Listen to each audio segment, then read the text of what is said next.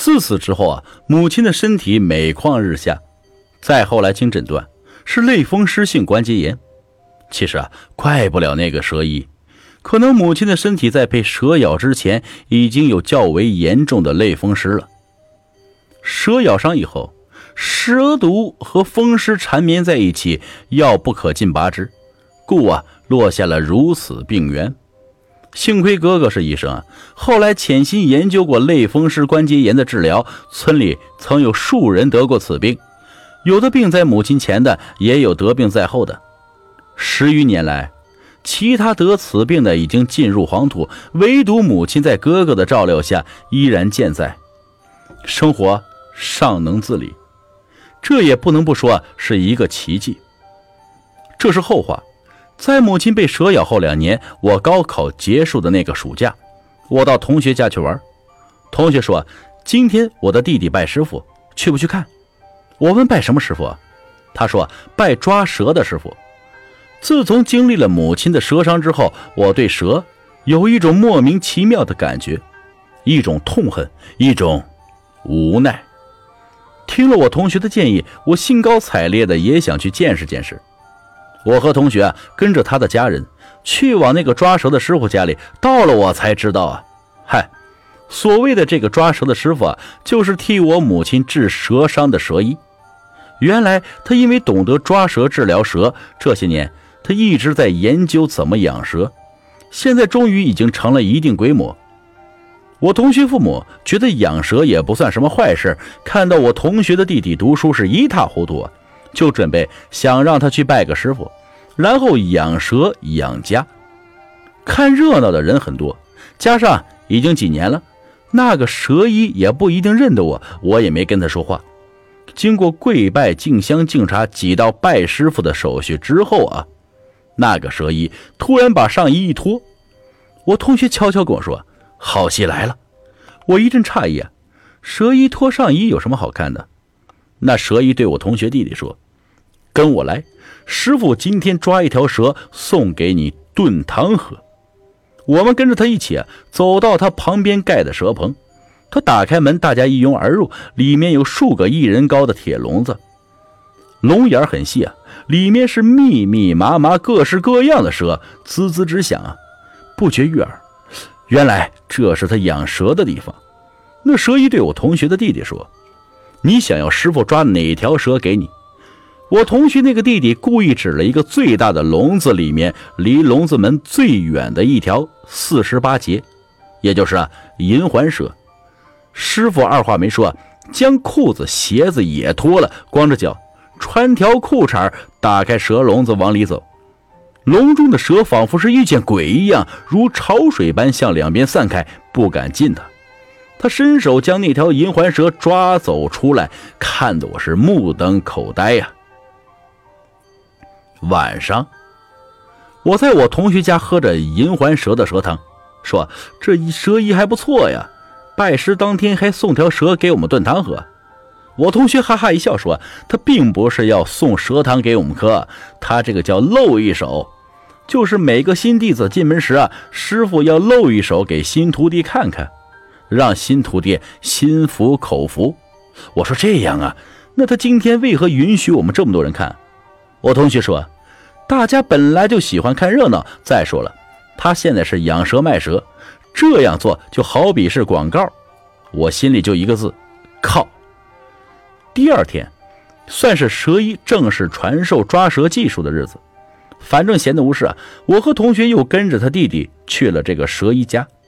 蛇医这下子认出我来了，听说我是他徒弟的哥哥的同学，对我甚是热情。原来我同学跟他是亲戚，在他弟弟拜师的时候，我就有些奇怪，这个养蛇可是一门技术啊，他为何肯教外人？原来如此。到了正式授课环节，蛇医拿出一张神位牌，旧的不成样子了，放在神龛里。点上香烛，纸钱放了鞭炮，又拿出一张黄表纸，上面画着符，将符烧尽，用清水要我同学的弟弟服下。我估计那个神位牌是他妈祖师爷什么的。烧符喝水在乡下甚是常见，应该啊是介绍给祖师爷入门的意思。只听他嘴里念念有词，听不清在念些什么。这些仪式结束之后啊，蛇医说：“蛇是冷血动物，因长相奇特，昼伏夜出，让世人对他有一种神秘莫测的感觉。”他说了几句之后，我们三个明显对这个都不感兴趣。他的徒弟直接就问：“哎，师傅，你见过最大的蛇有多大？”蛇医本来端坐在椅子上，手是放在膝盖上的。听他徒弟这么一问，面有惊色，身子往椅背上一靠，右手牢牢扶着扶手，良久才缓缓说：“我见过的蛇，大，非常之大，超出你的想象。”他徒弟讲：“难道比东老官见的那条还大？”我一下子被吊起了好奇心，转头问我同学。呃，东老官是谁？他见过那条蛇有多大呀？我同学说，东老官是我村里的一个单身老汉，一生未娶，专职给别人家放牛，不要钱，吃顿饭就行，以此为生。有一年到山沟里放牛啊，小牛仔突然不见了，东老官着急啊，这牛是别人的，丢了如何是好？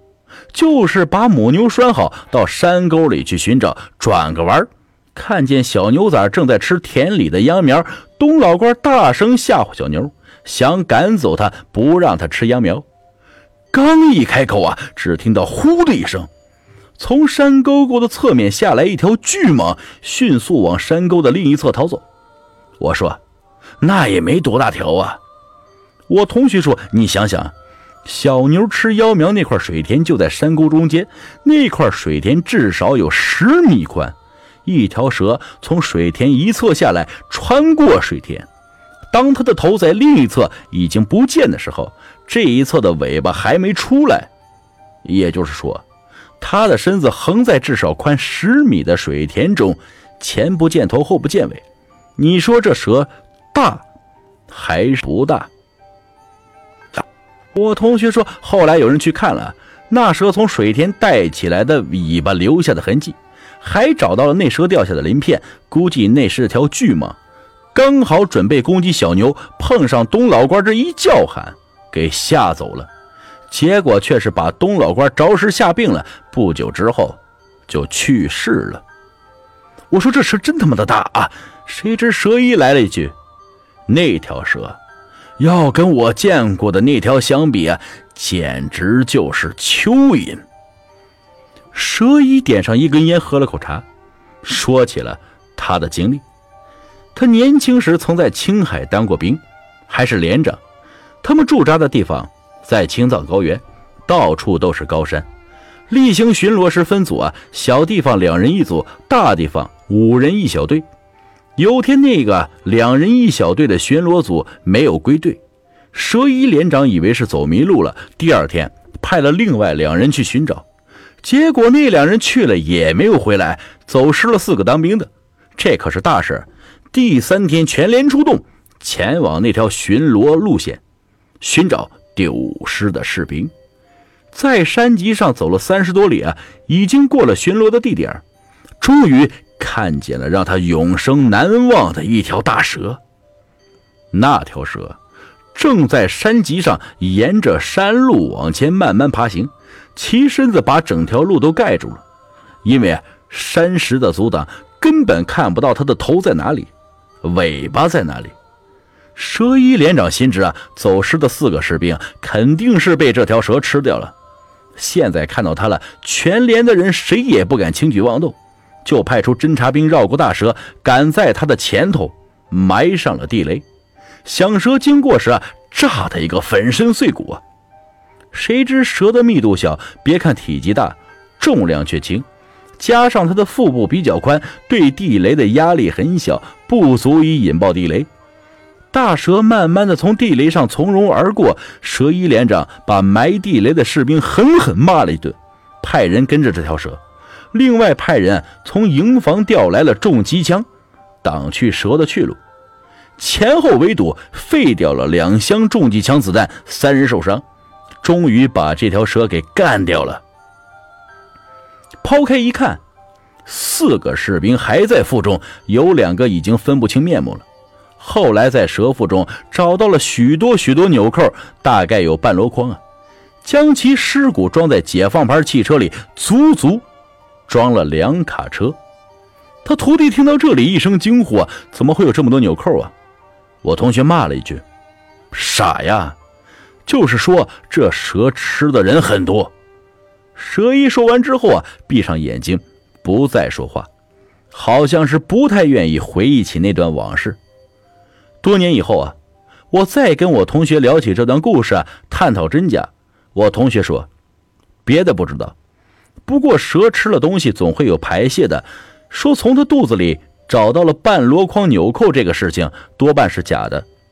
我听一蛇医说完之后，想起了我曾经看过的一本小说，叫做《江湖奇侠传》，里面讲到了一条蛇精被大禹治水时锁在了君山，后来因故脱困，化为白衣老僧，在长沙城给老幼病残孕看病，奇准，被称为老神仙。蛇精就说啊，某年某月某日，天宫会开通天桥到凡间。其实啊，是这条蛇想吃人。到了夜晚，做法起雾，两个眼睛如同灯笼在雾中蒙蒙发亮啊。他将舌头伸到了地上，凡人以为是天桥啊，蜂拥而上。不到几日，长沙城人口大减，被长沙太守得知。太守自幼饱读诗书，不信鬼神。在蛇神再次做法坑骗百姓时啊，太守持弓射掉了一盏灯笼，顿时云雾消散，天桥不见了。太守又下令长沙所有药铺，如果有独目白衣老僧前来购买治疗箭伤的药，就卖给他烂药。第二天，果然有一白衣老僧一目流血前往药铺买药。药铺给了烂药，老僧走后就再也不见了。长沙城再也没有出现过天桥，此事流传甚广，很多老辈儿啊也都是口口相传。